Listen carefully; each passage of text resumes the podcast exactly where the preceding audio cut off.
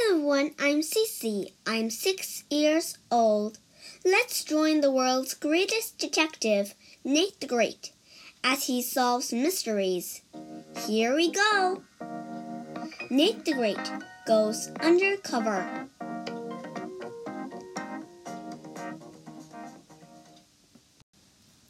I, Nate the Great, am a detective. I work hard. I rest hard. Tonight, I'm resting hard for my last case. It was my first night case. It started in the morning before breakfast. I was walking my dog, Sludge. Sludge is my new dog. I found him in a field eating a stale of pancake. I love pancakes. I knew he was my kind of dog. I saw Oliver coming out of his house. Oliver lives next door. Sludge and I walked faster. Oliver walked faster. Oliver caught up with us. He always catches up with us. Oliver is a pest. There is a garbage snatcher in the neighborhood, Oliver said. Our can is tipped over every night. I need help. Oliver knows I am a detective. He knows I am a good detective. I will help you, I said. I, Nate the Great, will help you pick up your garbage. That is not the kind of help I need, Oliver said. I want to know who is taking the garbage every night. That is easy, I said. Somebody hungry is taking your garbage. Somebody very hungry and sleepy. Somebody sleepy from getting up every night to take your garbage. Do you know anybody hungry and sleepy? Oliver asked. Yes, I said. Me. I'll find the garbage snatcher after I eat breakfast. Sludge and I went home. I cooked a giant pancake. I gave some to Sludge. Then we went outside. I said to Sludge, I'll ask questions while you sniff. If you sniff any garbage smells, let me know. I saw Rosamond coming down the street with her cat. Rosamond did not look hungry or sleepy. She looked like she always looks. Strange. Sludge sniffed while I spoke. Rosamond, do you eat garbage? Rosamond said, There are two thousand other things I would eat before I would eat garbage. First, I would eat hamburger, ice cream, bananas, potato chips, crispy crappies, relish, donuts, spaghetti, ice cubes, mint leaves. Kept talking. I did not have time to hear her list of two thousand things. I walked on. Rosamond was still talking. Pretzels, artichokes, baked beans, chocolate pudding, vegetable soup, walnuts. Rosamond had 2,000 reasons for not taking Oliver's garbage. But what about her cats? I went back to Rosamond. Cauliflower, waffles, lamb chops, she said. Peanuts, egg salad. Excuse me, I said. Do your cats eat garbage? No, Rosamond said. My cats eat cat food, cheese, tuna fish, milk, salmon pie, liver loaf. I walked away. I decided to look for Esmeralda. Esmeralda always has her mouth open. She is rather hungry or about to yawn. I saw her sitting in the front in front of her house. Sludge sniffed. I spoke. You get up at night to visit Oliver's garbage can? I asked. I would never visit anything that belongs to Oliver, Esmeralda said. He might follow me. Now I now I knew why Esmeralda keeps her mouth open. She has a wise thing to say. She had given me an important clue. No person would go near Oliver or his garbage. Oliver is too much of a pest. Sludge and I went home. Oliver came over. Oliver always comes over. Sludge sniffed Oliver. I gave Sludge a pancake. Is the case solved? Oliver asked. Part of it, I said. Which part? He asked. I, Nate the Great, have found out who did not take your garbage. A person did not take your garbage. Well, who took it? Oliver asked. That's the part that is not solved, I said. I, Nate the Great, say that any animal or bird took it. An animal or a bird that goes out in the night. I will find out what and I will be back. Sometimes I, Nate the Great, need help. I went to the library. I read about birds that go out in the night. They're called Strigiformes and Caprimulgiformes. I wrote the names down. Then I crossed them out. Birds with name like that would not eat anything called garbage. Then I read about cats, rats, bats, mice, shrews, skunks, raccoons, opossums, and moles. They all go out at night. I read about what they like and what they do not like. Then I went home. Oliver came over. I said, A cat, rat, bat, mouse, shrew, skunk, raccoon, opossum, or mole is taking your garbage. Which one? Oliver asked.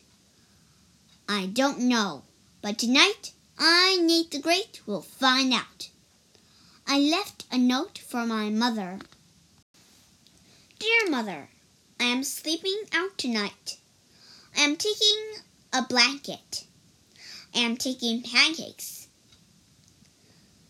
I will be back. Love, Nate the Great. I went out into the yard. It was cold out there.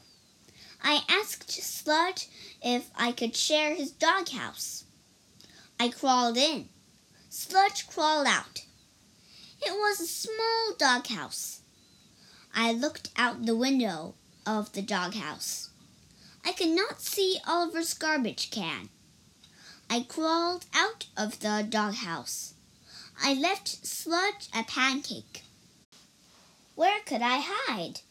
I, Nate the Great, knew where to hide. In the garbage can.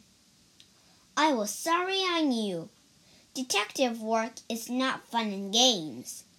Detective work is dirty garbage cans instead of clean beds. Detective work is banana peels, dish racks, milk cartons, floor sweepings, cigar ashes, fleas, and me all together in one can. I peeked out from under the cover. The street was quiet. Then I heard a sound. Crunch, crackle, cluck. The sound was close to me. The sound was me. The garbage can was crunchy and cracky and clunky. Every time I moved, it was crunchier and cracklier. I lifted up the cover. I got out. I had a new plan, a better plan. I would not wait for the garbage snatcher. I will go out and find him. I crept down the street. I looked to the right and to the left. and behind me. Right, left, behind. Right, left, behind. Smack! Something big hit me. It was in front of me. The one place I forgot to look. I do not think I made a dent in the telephone pole. I kept creeping and looking. Right, left, behind, front, right, left, behind, front. I came to a field. Animals like fields. I saw an animal. I, Nate the Great, was in luck. I crept closer. I, Nate the Great, was in bad luck. It was a skunk. I started to walk backward. I saw some stuff on the ground next to the skunk. It looked like garbage. I walked forward to see. I saw some garbage. The skunk saw me. The skunk stamped his feet. He raised his tail. I, Nate the Great, did not run fast enough. But the case was solved. The skunk was the garbage snatcher. I went home. I wrote a note to Oliver. I put it in his mailbox. Dear Oliver, I, Nate the Great, have found out who took your garbage. It was a skunk. I, Nate the Great, know how to get rid of a skunk. Put a can of mothballs next to a garbage can. Skunks do not like the smell of mothballs. I learned this in the library. I do not like the smell of skunks. I learned this in the field. Yours truly, Nate the Great. It was not morning yet, but I knew there was something I must do right away. I was glad the water was hot. In fact, now that is how I spent most of the next day. The following morning, Oliver came over. The case is unsolved, he said. The garbage can is tipped again. Impossible, I said. Come and see my garbage, Oliver said.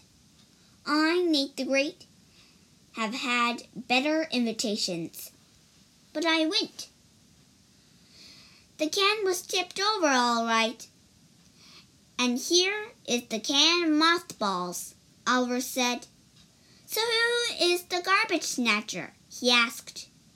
I, Nate the Great, will find out no matter how long or how many baths it takes. I walked away. Sludge followed me. He was doing a lot of sniffing, but I, Nate the Great, had a lot of thinking to do. I gave Sludge a pancake. There must be a clue I missed. Sludge ignored the pancake. He was thinking too. I thought harder and harder. Then I knew what the clue was. All I need was the proof. I left a note for my mother. Dear mother, I will be next door tonight. I will have a cover. I will be back. Love, Nate the Great. I went to the garbage can. I stepped inside. I put the cover over me. I left space to look out and to breathe. I knew that was important. I waited. Nothing happened.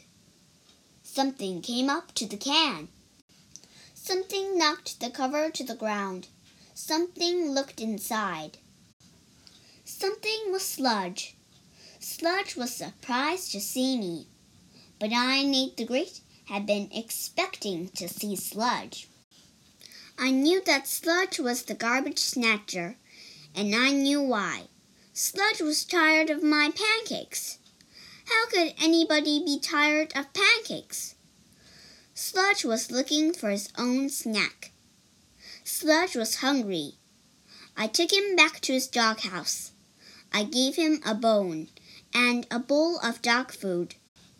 Some day Sludge will be a great detective when he learns to sniff more and snatch less. I wanted to take a bath, but I was too tired. I wanted to write a note to Oliver, but I was too tired. Tomorrow Oliver will come over. Oliver always comes over. Now I'm resting. I can hear the sounds of the night. I can hear the sounds of a crunchy bone being crunched. They are good sounds. My first night case is over. Maybe it will be my last night case. I Nate the Great and pooped.